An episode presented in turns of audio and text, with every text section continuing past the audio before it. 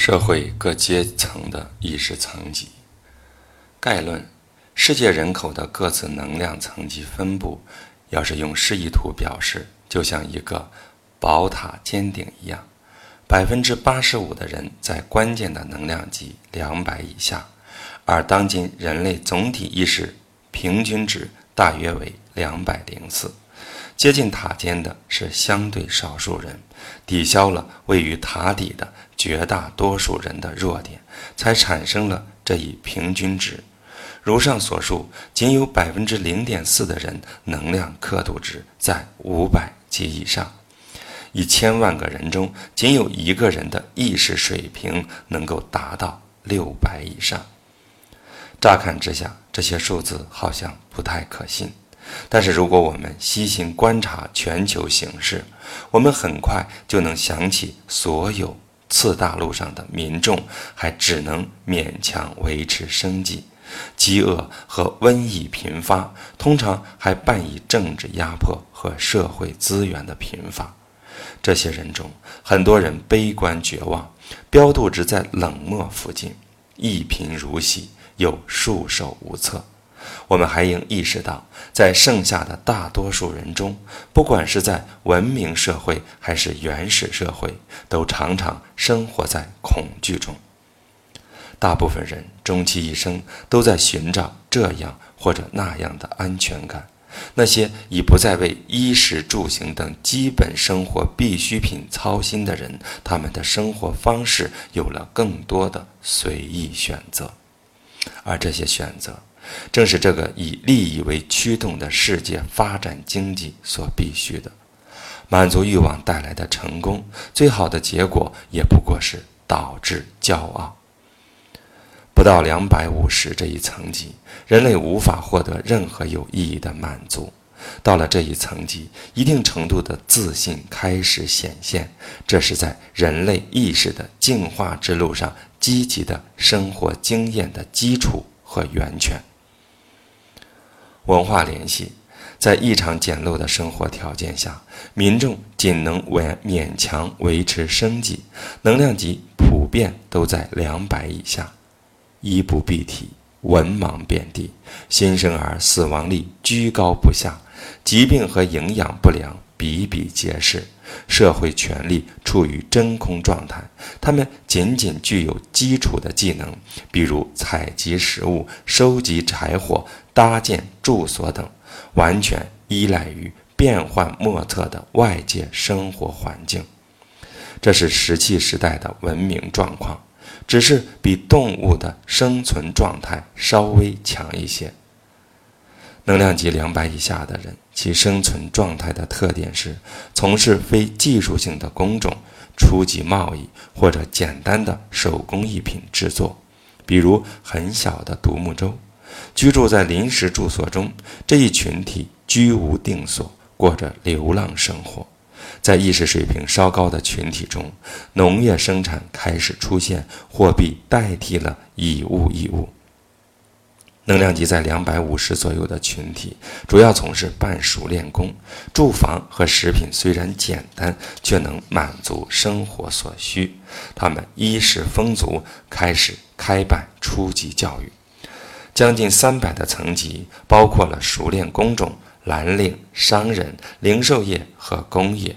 比如，在低级的水平，钓鱼只是一种个体或者部落的行为；但是在能量级两百五十以上，它就成为了一项产业。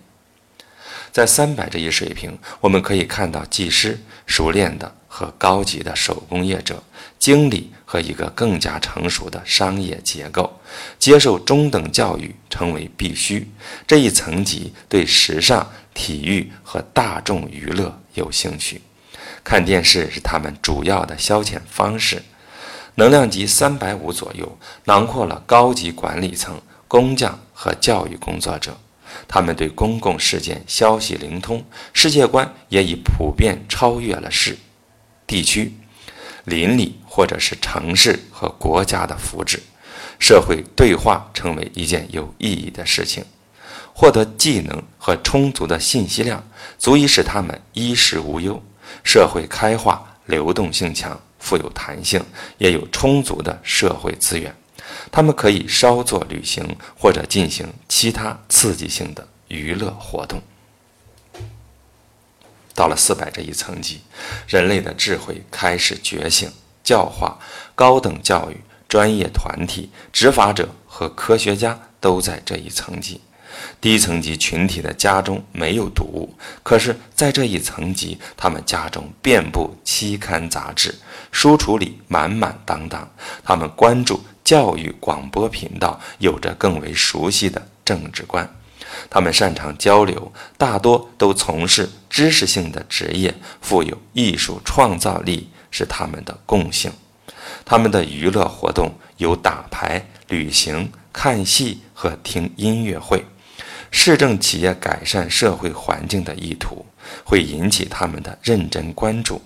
这一层级的大部分人是在高等法院的大法官、董事长、政治家、发明家和行业的领导者。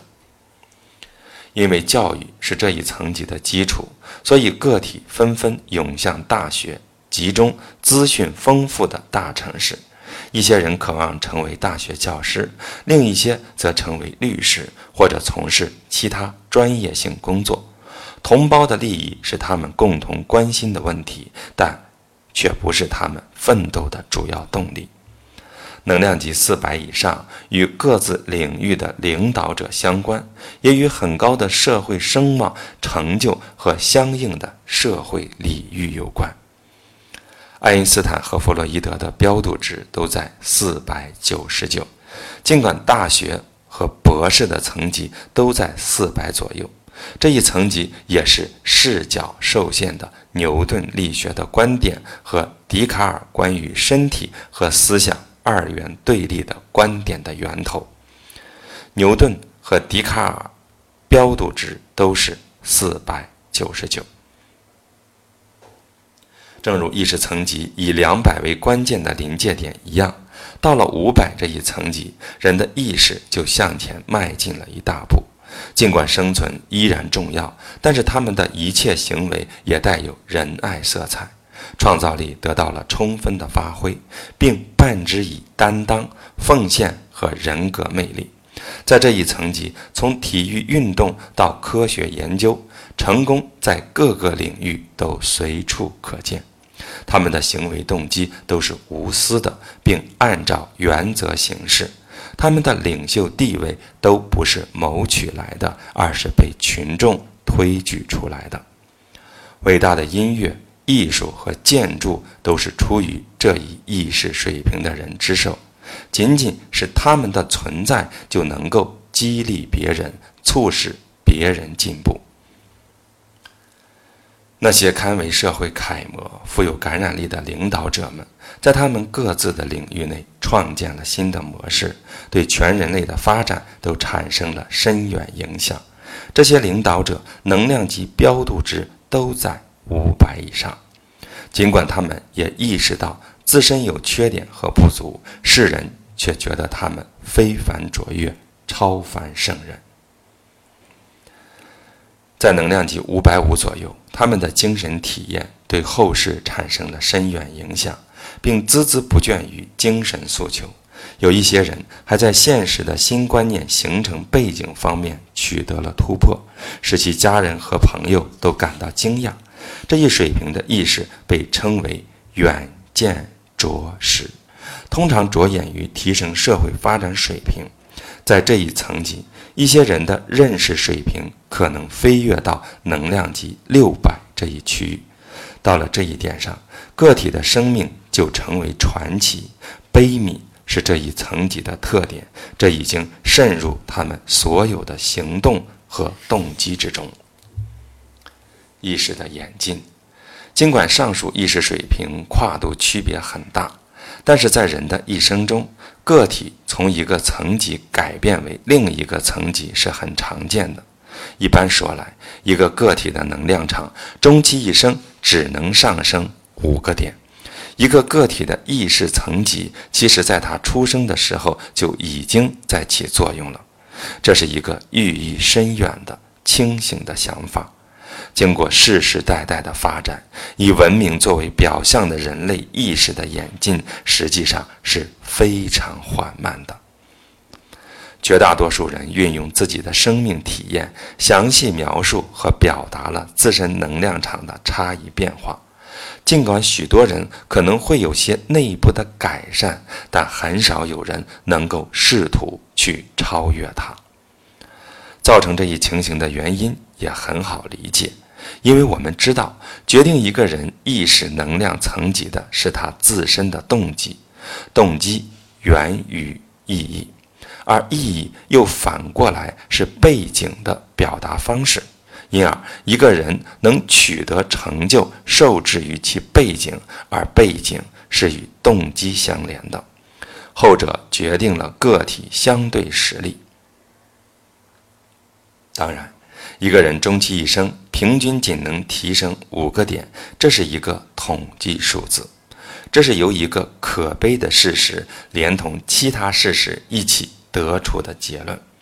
这个可悲的事实是，个人生命经验的累积很可能会纯粹的导致他们意识层级的下降。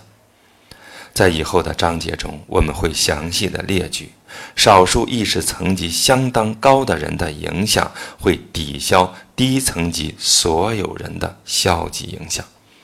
但是反过来说，一些乖张任性的个体也会对文化进程产生影响，并成为全人类整个意识层级发展的障碍。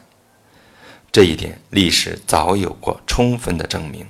人体运动学一个异常的两级测试表明，仅占人口百分之二点六的人，要对百分之七十二的社会问题负责。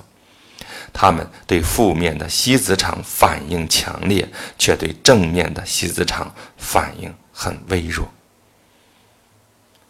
尽管如此，对于独立的个体来说，产生积极的变化，迅速跃升上升百点也是有可能的。如果一个人能够真正摆脱低于两百的吸子场的携带作用，不再以自我为中心，有意识地去选择一种友善。真诚、善良和宽容的生活态度，并最终将与人为善作为自己的首要做人原则，就肯定能够攀升到更高的意识层级。当然，至少在理论上是这样的。至于现实中需要真正见之以行，还需要坚定的意志。因而，尽管在一个人的一生中，要超越一个意识层级，上升到另一个层级，不是一件容易的事，但也还是存在机会。原动力是激活潜能的方法，而没有选择的参与，也不会产生任何进步。非常有必要再次重申一下：能量级的标度值是呈对数递增的。因此，个体的选择会有巨大的影响。能量层级间的差异，就像三百六十一点零和三百六十点一之间的差异非常大，能够改变自己的生命，也能改变自己对世界的影响。